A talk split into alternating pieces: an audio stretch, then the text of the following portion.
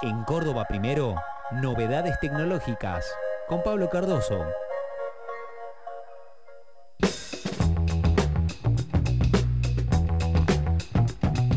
Exactamente las 9.53 de este sábado 27 de agosto, último sábado eh, de este octavo mes. Ya eh, desde el próximo sábado emprendemos el camino rumbo al inicio de la primavera.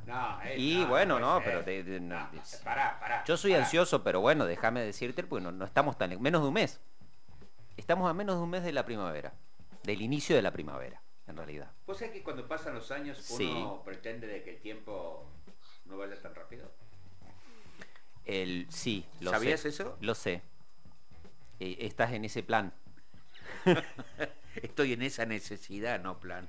Claro, claro, claramente, claramente. Jorge, eh, data, 19 grados seguimos, ¿eh? Con 19 seguimos en 19 grados. El viento sur está ahí dando vueltas, pero no, no modificó nada.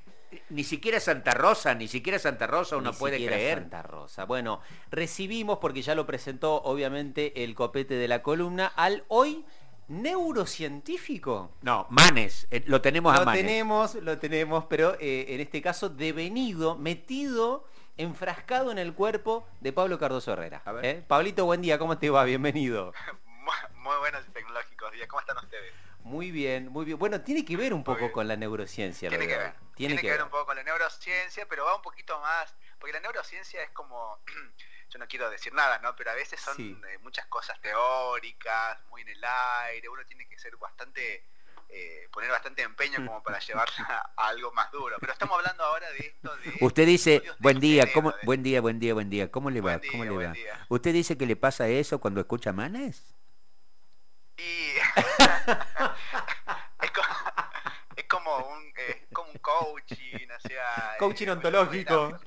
Claro, en mi época eso era fruta para poder aprobar un parcial, básicamente. Pero bueno, acá, acá estamos hablando de algo un poco más concreto, que es el estudio en sí de las, de las ondas cerebrales y, en base a qué, o sea, ¿por qué traemos eso acá al, programa? Porque la tecnología avanza, sigue avanzando y en este afán que tienen eh, las grandes empresas, las pequeñas empresas también, eh, estamos, estamos en, un, en, un, proceso, me atrevo a decir, que la humanidad, es decir, un proceso de, nuestra sociedad este, actual, en que la tecnología está aprendiendo a conocernos. Es decir, la, tecnología actual, la inteligencia artificial, eh, eh, lo que son big datos, el, análisis de grandes datos, está aprendiendo a hacer un bosquejo un poquito más completo de lo que es el ser humano y cómo actúa el ser humano. Bien, da un poco de miedo porque realmente está teniendo mucha información y en este caso nos vamos al mundo de la, de la, de la conducción de automóviles, de, la seguridad vial,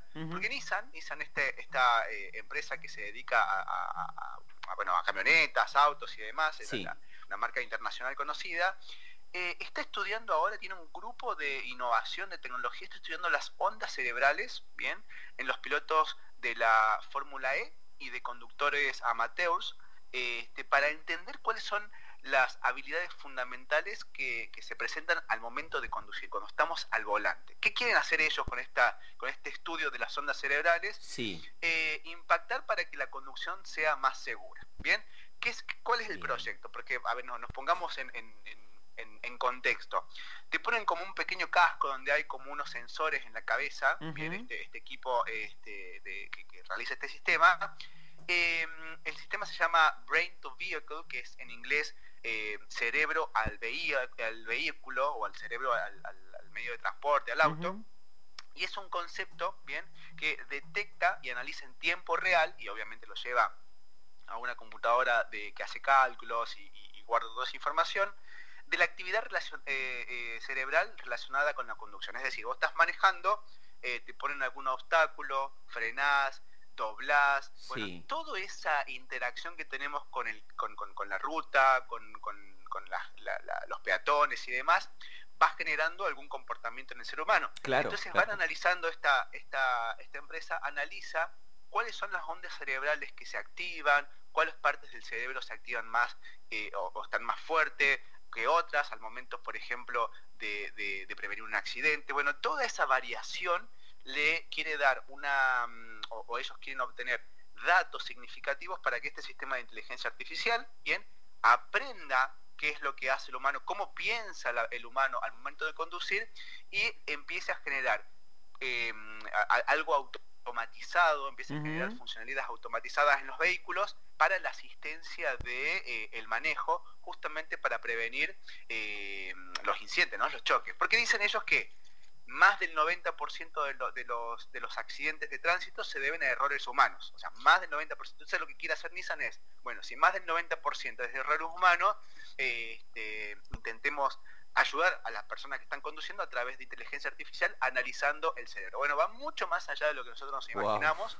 Esto es un proyecto que comenzó en 2008, 2018 y este, le viene metiendo para adelante. Está trabajando mucho con, no sabía lo que era la Fórmula E, la Fórmula E, eh, no sé si vos tenés más información que yo, yo estuve leyendo, está... Es como la, Fórmula 1 pero con autos eléctricos, claro. Exactamente, y es un, es un, está, fue creado en 2014, 2015 con la primera, eh, con, la primera temporada, y uno de los objetivos fundamentales es que eh, sea un ámbito de estudio científico y tecnológico donde se pueden hacer pruebas de todas estas cosas nuevas. Me pareció súper interesante porque además de ser una competencia internacional donde pueden donde hay premios y demás, es un ámbito de estudio científico y tecnológico donde, eh, bueno, Nissan también está trabajando con ellos justamente para, este, para, bueno, para hacer este estudio y ver si mejoran la, capacidad de los autos. Así que me pareció muy interesante y es lo que se viene, le falta todavía para que prenda este, cómo pensamos al momento de conducir, pero el primer paso y el gran paso ya está hecho. Bueno, hay, hay un punto de partida de diferenciación en este caso de, la Fórmula E, ¿no? si se quiere, con respecto a la, característica Fórmula 1, ¿no? de que eh, si bien en la Fórmula 1 siempre se aplicó la tecnología de punta para la cuestión más bien mecánica o tecnológica sobre la mecánica, en este caso claramente apuntan a ir a otros lugares, ¿no? Como por ejemplo este, eh, la cuestión de nosotros como personas, como seres humanos, al momento de conducir, en la vida, en la vía pública, en cualquier momento. Eh, y, me resultó, bueno, más que interesante, obviamente, esto de... Mm, eh, primero que obviamente Nissan tiene una... Eh, o está persiguiendo de algún modo algún fin comercial. Está clarísimo porque es una empresa privada y, está bien que así sea pero me parece que, es más que interesante esto de, bueno, a ver cómo actúa, ¿no? Eh, eh, cómo actúa nuestra psiquis, cómo actúa el cerebro, cómo actúa nuestra propia anatomía al momento de conducir y que esto no solamente sirva a futuro, sino que también sirve a presente y de hecho de algún modo sirve a pasado porque es para corregir errores que cualquier persona que, salga de la calle tenga, ¿no? Exactamente lo que nosotros hacíamos. Y eso es lo que ya, lo, vemos, eh, eh, nosotros por ahí eh, hablamos de esto y parece algo lejano, pero por ejemplo en Argentina, no un estudio del cerebro, pero sí ya hay cámaras, hay autos que se venden en Argentina que de, de, Citroën, de Jeep, de este, bueno, los autos de alta gama, BMW, Mercedes y demás, que tienen un sistema de monitoreo de cansancio, es decir, ya tienen cámaras, ya existen en Argentina, uno va a un auto y existe en Argentina que tienen cámaras que te monitorean el cansancio, que eh, a través de un sistema de inteligencia artificial te detectan si, si, cerrás un poco los ojos, si cabeceás, te va mandando alertas, hasta hay algunos eh, que, eh, autos este, con sistemas autónomos de frenado directamente cuando ves que ven que directamente el, conductor se duerme. Entonces ya existe ese tipo de tecnología y ahora van un paso más allá para este, mezclar todo lo que es lo neurológico, la interpretación de ondas cerebrales al alcance de eh, esta empresa para, para generar datos. Vuelvo a repetir, están generando muchos datos, están generando modelos y a través de inteligencia artificial y de ese análisis grande de datos, bueno, van a ver cómo se comporta el ser humano y de ahí van a sacar algunas soluciones. Que no nos sorprendan, hombre, están sacando cada cosa, tiene va a tener sus errores como, como todo. Este, esto que te cuento de los, de los análisis de, monitoreo de cansancio, eh, tiene una perlita como para final. En China se quejaban porque, claro, eh, este, el, el, sistema le decía que estaban todos cansados. No, los ojos son así, estaban mal configuradas. claro, fue un revuelo hace unas cuatro semanas atrás, tres semanas atrás, porque, claro, fue alrededor de dos millones de, seguidores en las redes, dijeron, no, tenemos problemas porque nos detectan que están cansados y no, es nuestro ojo así. Así que bueno, la tecnología va a ir ajustándose, eh, va a pasar cosas como esta, pero eh, estamos en un momento, creo, crucial con la presentación de los robots que está haciendo Tesla, Xiaomi, con este sistema de inteligencia artificial para, para leer el cerebro, este es un momento de que hay que prestar atención porque me parece que es el punto en donde vamos a seguir subiendo y vamos a ver cosas muy interesantes dentro de muy poco tiempo. Pablo, muchas gracias, como siempre, buen fin de, nos encontramos el sábado que viene. Un gran abrazo. Chau, chau.